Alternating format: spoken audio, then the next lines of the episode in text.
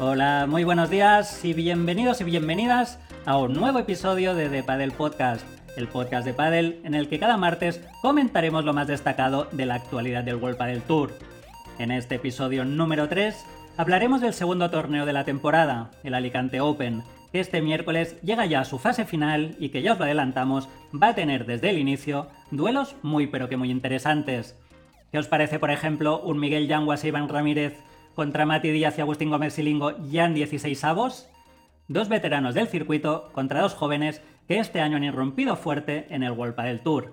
Como hemos dicho en repetidas ocasiones y en anteriores episodios, vaya temporadón que nos espera este 2021. Pero no solo hablaremos del Alicante Open.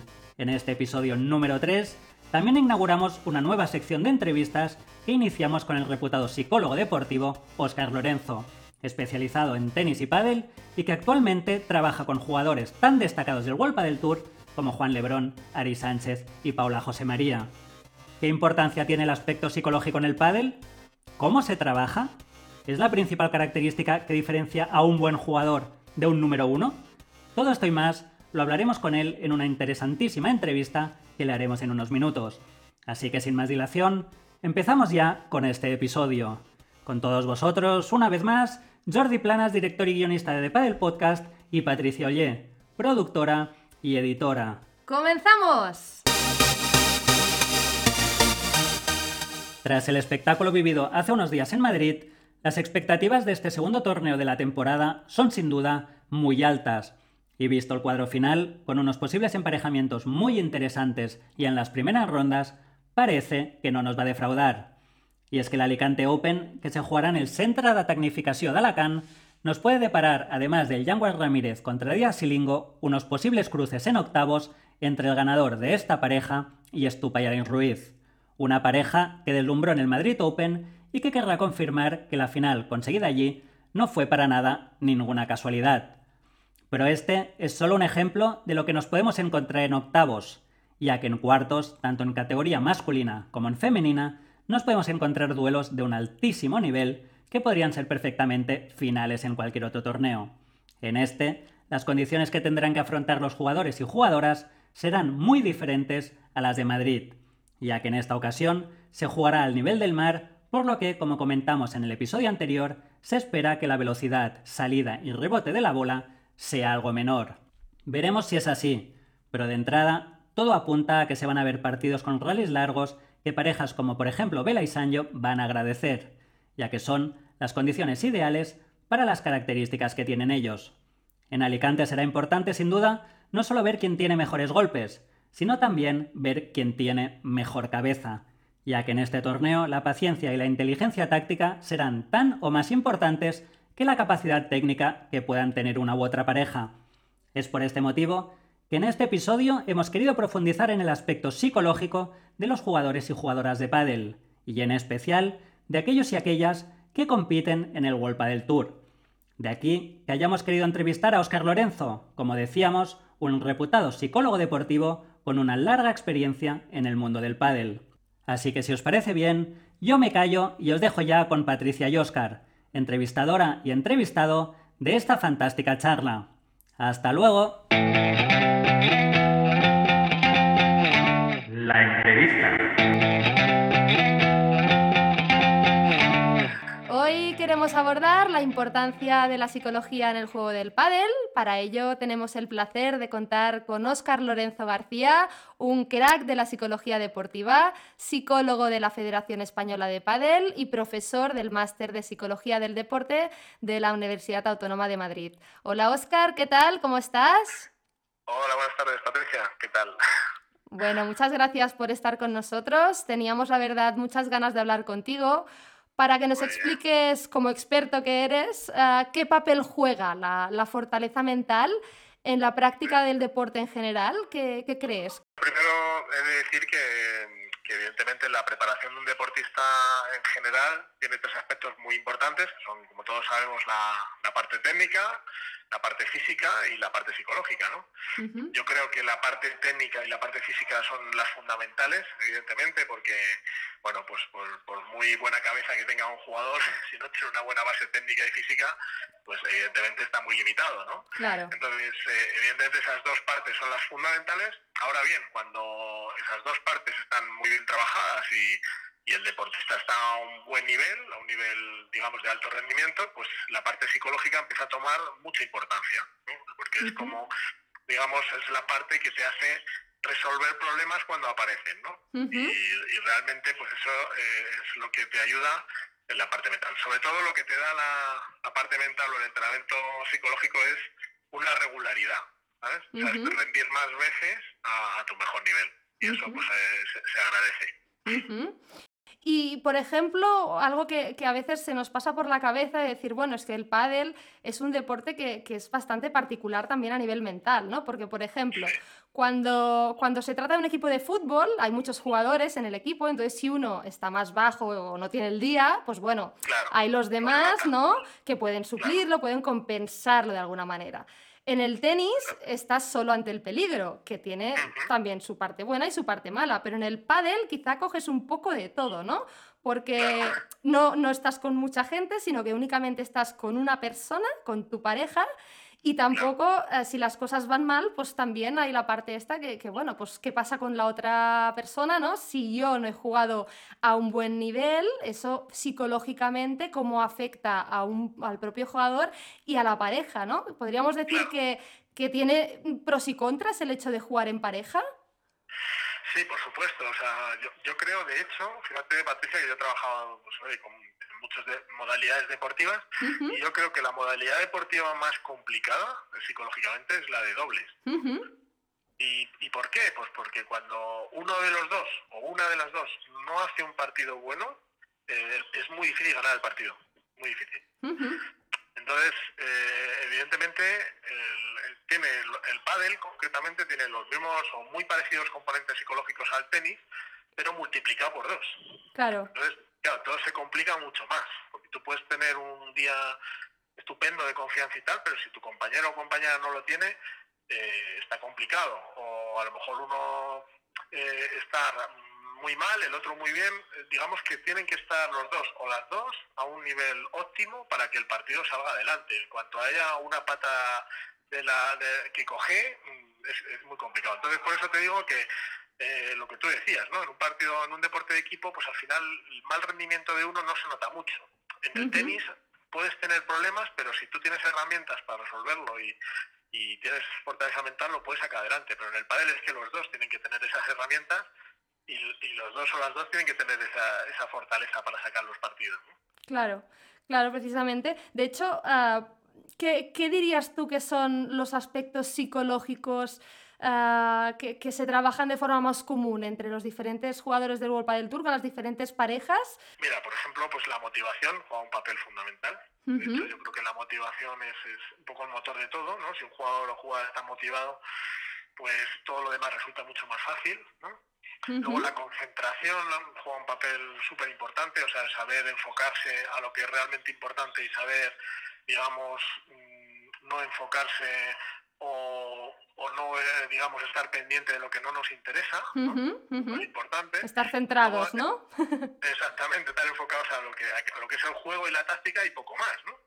Y luego también la, digamos, el, control de activación es súper importante en el pádel, porque el pádel es un ritmo, o sea, tiene, es un deporte de ritmo intermitente. Esto quiere decir que se juega un punto, se para, se juega otro punto, se para, cada dos juegos hay un parón de un minuto y medio. Entonces esto te, obliga a tener un muy buen control de activación, es decir, a saberte activar cuando la bola está en juego y saberte relajar cuando la el punto para. ¿no? Claro. Entonces esto es bastante peculiar en este deporte y, súper importante.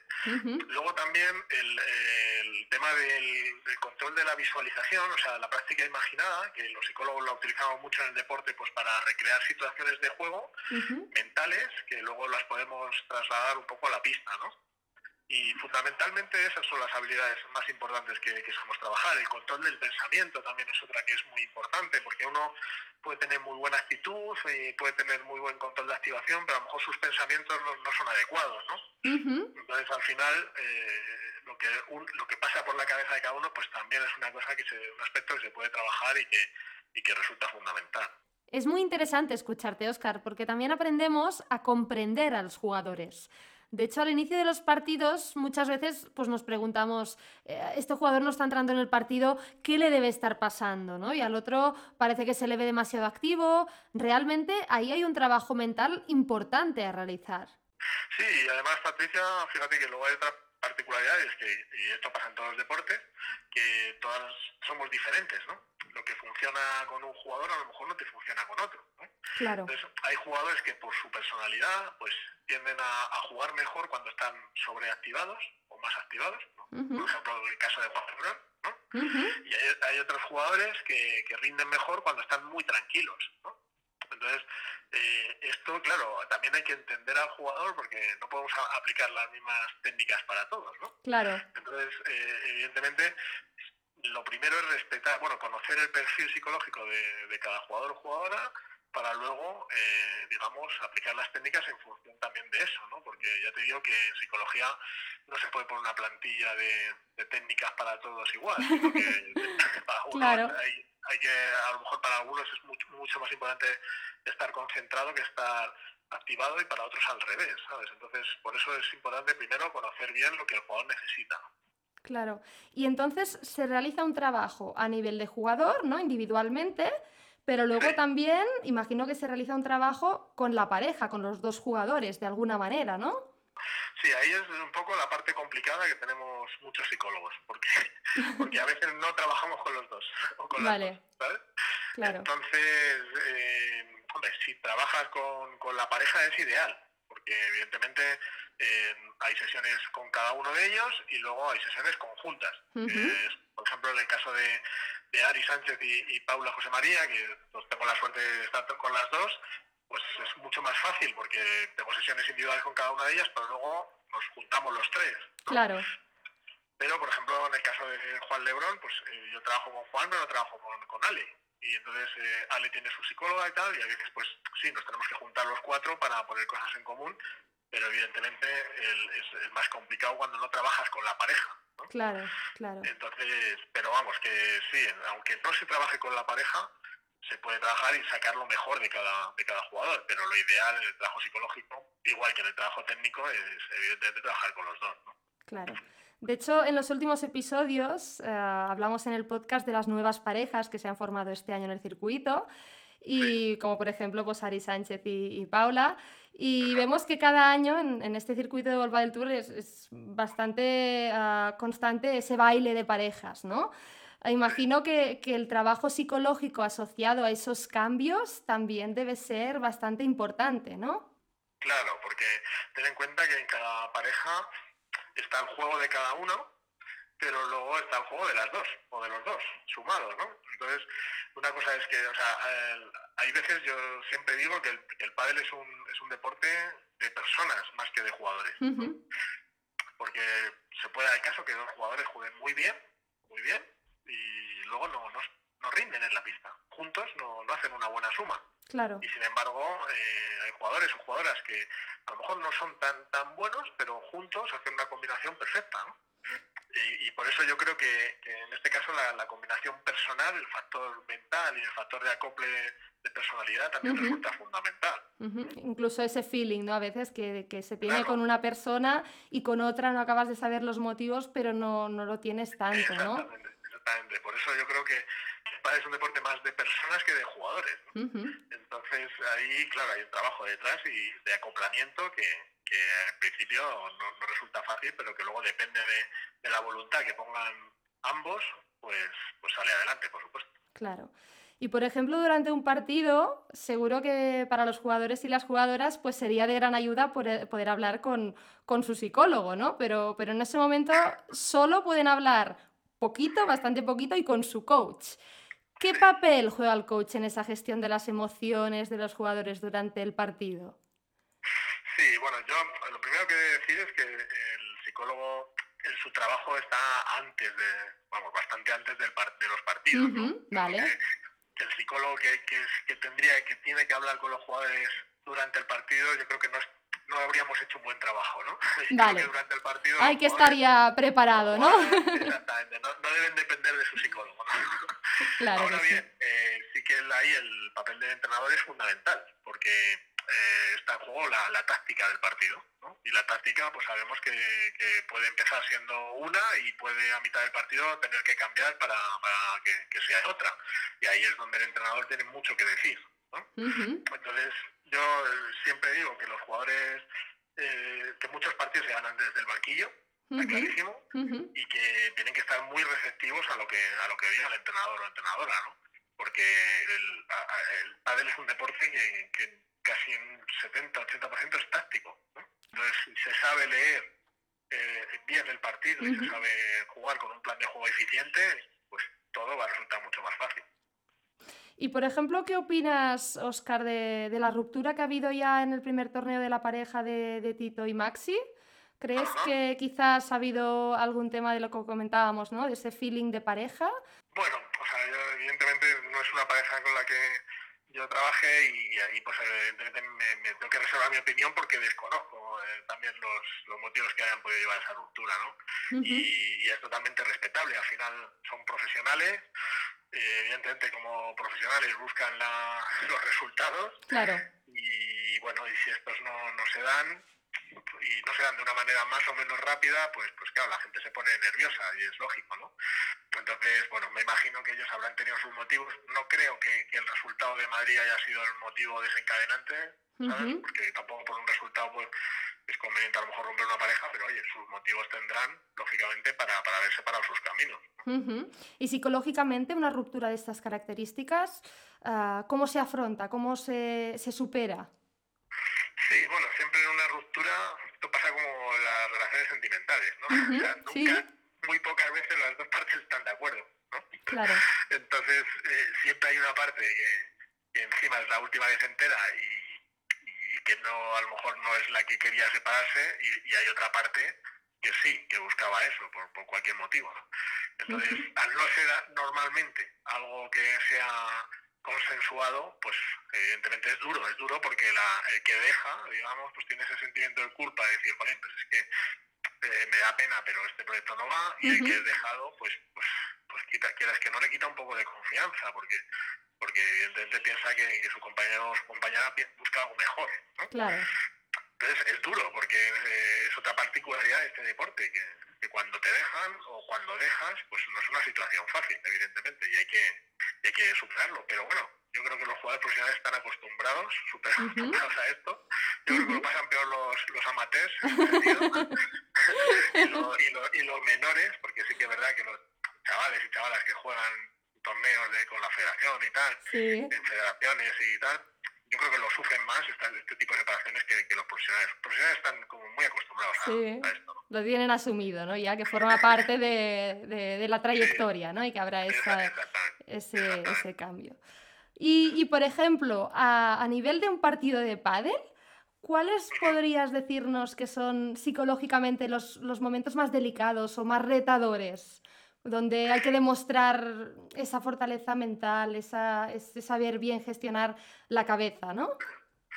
Fíjate, yo, un poco a lo mejor en contra de lo que se pueda pensar, yo, creo que los inicios de, de, cada set para mí son muy importantes.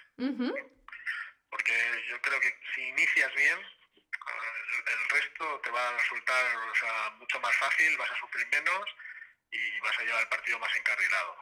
El dejarse todo para el final es peligroso, porque por mucha fortaleza mental que tengas, eh, pues en un tie break o en un 5-5, oye, cualquier detallito es importante y a veces juega a tu favor y a veces no. Claro.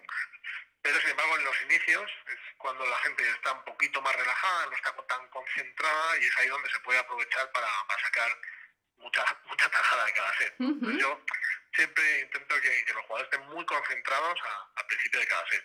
Y luego también yo, yo pienso que, no hay ningún punto clave, ¿no? Porque muchas veces, es que este punto ha sido clave. Para mí el único punto clave es el último y se gana.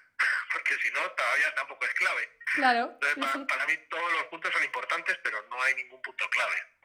Esa es mi, opinión. No, no, muy buena opinión.